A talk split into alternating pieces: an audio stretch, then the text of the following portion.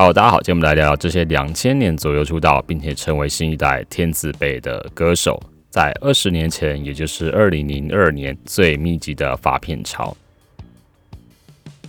首先，第一张是周杰伦的《八度空间》，那《八度空间》是周杰伦第三张的专辑，在前一张，也就是世纪的大神专《范特西》之后，距离大概十个月左右。当时周杰伦差不多平均一年一张专辑。那前三张的中间间隔都差不多十个月左右，也是周杰伦最密集发片的时候。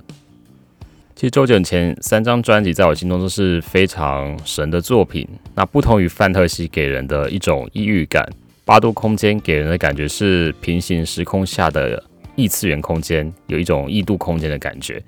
其实现在我回去听这张专辑，还是会被震撼到。因为从歌曲的第一首歌《半兽人》的劲歌，然后前奏开始就营造一种史诗级的战役感，歌曲还加入游戏的特效，所以编曲整个超华丽的。我每次听到都会想说，这到底是什么样的神作？因为当时真的听不到这样子的音乐。那八度空间是我非常喜欢的一张专辑，里面有好多首歌都是我的爱歌，像是《半兽人》《半岛铁盒》啊，《暗号》。灰恰德维奇爷爷泡的茶，最后的战役几乎每一首都是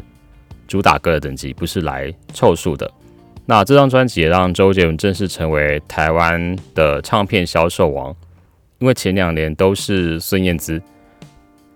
所以那些人几乎大家都会避开跟周杰伦同时发片，包括所有的大牌的歌手。在十四届金曲奖也入围了五个奖，包括。八度空间入围最佳流行音乐演唱专辑奖，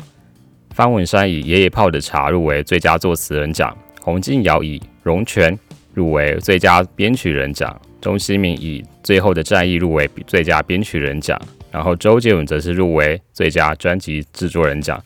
但是呢，最后一个奖都没有拿到。总之，八度空间不管是在我以前听或是现在听，都是很惊艳的作品。现在听并不是会觉得因为听到以前的青春回忆，而是专辑本身就很杰出。即便过了二十年后的今天听，其实依然没有任何过时的感觉。那这一点是真的非常厉害。接下来是 S.H.E 的青春株式会社跟美丽新世界。在我的印象中，我好像没有真的追过 S.H.E，反倒是他们单飞出道后的作品才特别关注。但他们其实一出道就很红了，尤其是他们的首张的专辑《女生宿舍》的前两波主打歌《恋人未满》跟《Beauty of My Life》，又刚好打上当时最红的电视剧《麻辣鲜师》的片尾曲跟片头曲，所以让他们直接跃上女团的顶标。那他们火红的程度，其实在二零零二年的时候完全展现。为什么呢？因为距离首张专辑隔了不到五个多月，就发了第二张专辑《青春株式会社》。然后再隔半年多发第三张专辑《美丽新世界》，所以在这一年当中就发了两张专辑，可以看得出来当时的华研真的是打铁撑的，赶快扒着金鸡母。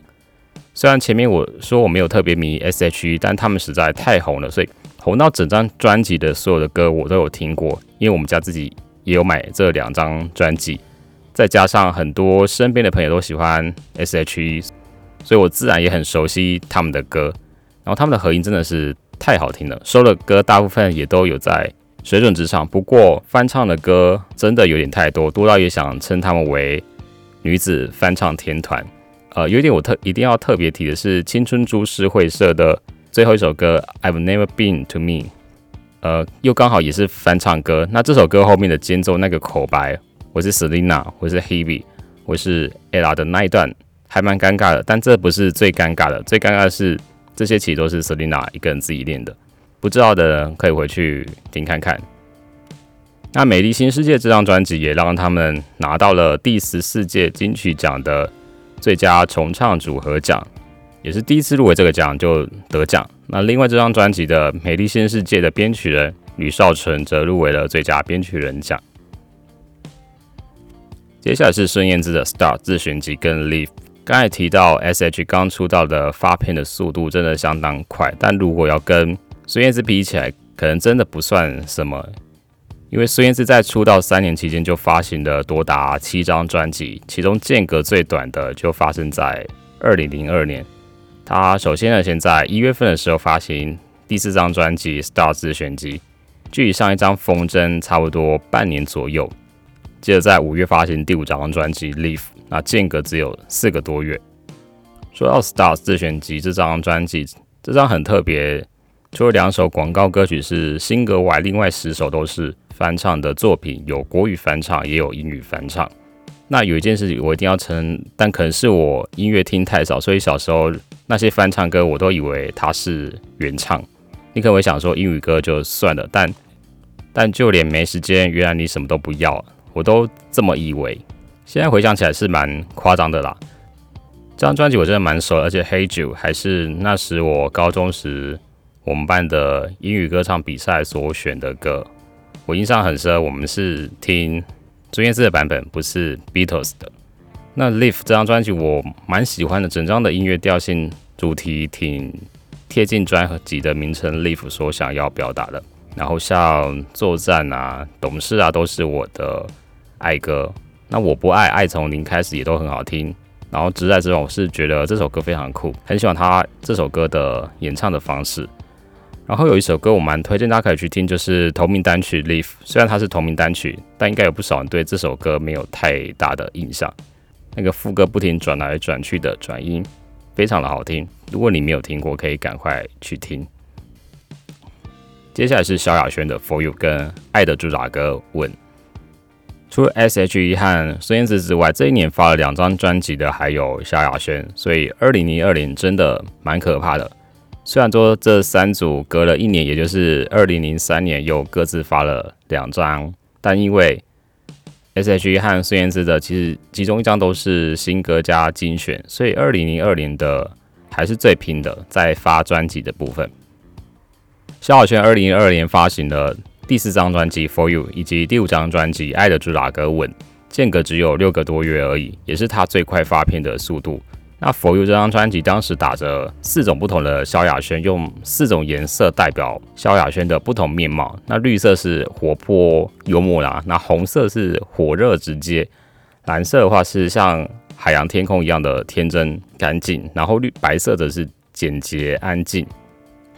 所以像我喜欢你快乐就是绿色的代表。因为你是蓝色代表，那问自己是红色的代表，我们的寂寞者是白色的代表。虽然后面那个呃三面下挖完了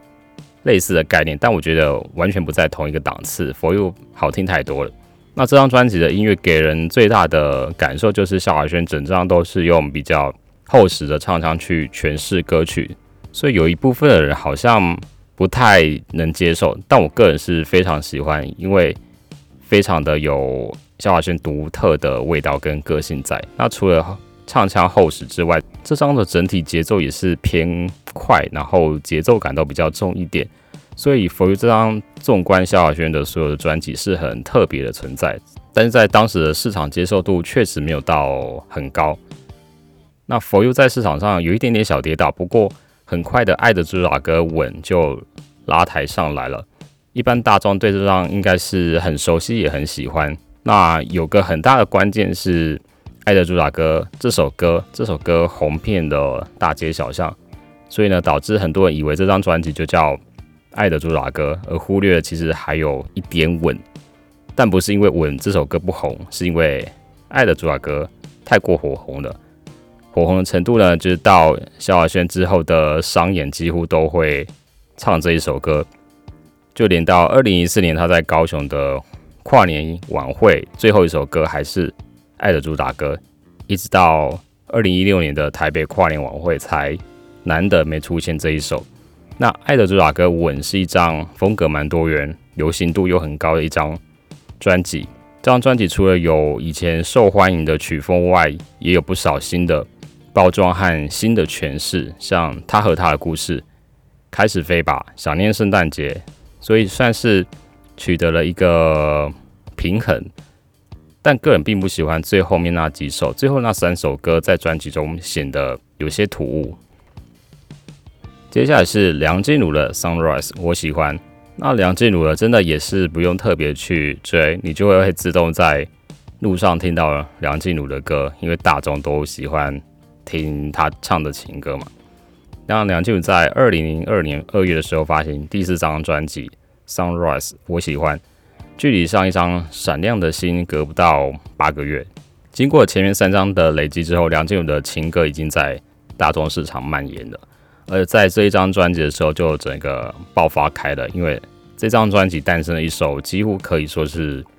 国民情歌的《分手快乐》，红的程度实在不可能有人没听过，甚至一定会唱上几句。那个旋律是完全深植在你脑海中的那种。那《分手快乐》除了有梁静茹的独唱版之外，专辑还有收录合唱版。和黄家千跟汪佩蓉跟阿凤合唱，那汪佩蓉也在这张专辑写了两首歌，其中一首就是《Sunrise》，那这首好像不是很多人知道，可是非常的好听，我很喜欢。那另外一首汪佩蓉写的《小小的爱情》也很好听。另外呢，还要提到蔡健雅也写了两首歌在这张专辑里面，其中一首是《幸福的预感》。这首歌的词曲都很棒，而且梁俊在这首歌的歌声真的唱功跟技巧都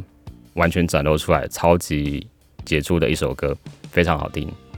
蔡健雅在这张写的另外一首是怎么说？这首歌这首歌还蛮特别的。那《Sunrise》我喜欢专辑中的我喜欢由潘协庆作曲，他以这首歌入围了第十四届金曲奖的最佳作曲人奖。最后，我们就来看看上面提到这些两千年左右出道、成为新一代天王天后天团的，二零零二年发行的专辑，在市场销售的表现，其实也都是蛮亮眼的。我们以 G Music 在二零零二年的销售排行来参考，因为当时的 G Music 在还是很有参考价值的。那周杰伦的《八度空间》是当年度的第一名。孙燕姿的《Star》自选集是第二名，S.H.E 的《青春株式会社》是第四名，孙燕姿的《Leaf》是第五名，梁静茹的《Sunrise》我喜欢是第六名，S.H.E 的《美丽新世界》是第八名，萧亚轩的《爱的主打歌》吻是第十名，萧亚轩的《For You》则是年度第十一名。所以看得出来，这些虽然是当时所谓的新生代，可是呢，直接跃上为天王天后天团一线的，在这些唱片市场销售了，也就占据了整个排行榜。OK，这一集就到这边，See you next time。